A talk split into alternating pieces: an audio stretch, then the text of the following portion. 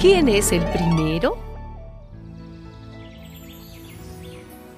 Jesús miró entonces alrededor y dijo a sus discípulos, Qué difícil va a ser para los ricos entrar en el reino de Dios.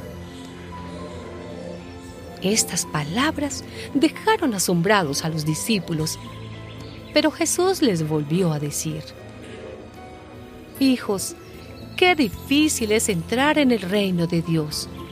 Es más fácil para un camello pasar por el ojo de una aguja que para un rico entrar en el reino de Dios. Al oírlo, se asombraron más aún y se preguntaban unos a otros, ¿y quién podrá salvarse? Jesús los miró y les contestó, para los hombres es imposible, pero no para Dios, porque para Él todo es posible. Pedro comenzó a decirle, nosotros hemos dejado todo lo que teníamos y te hemos seguido.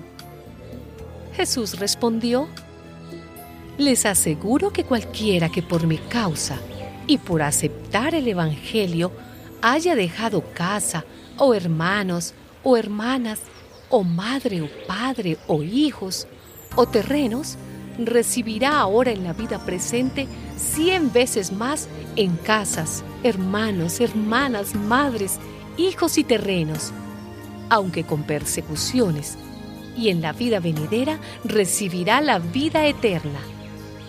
Pero muchos que ahora son los primeros serán los últimos, y muchos que ahora son los últimos serán los primeros.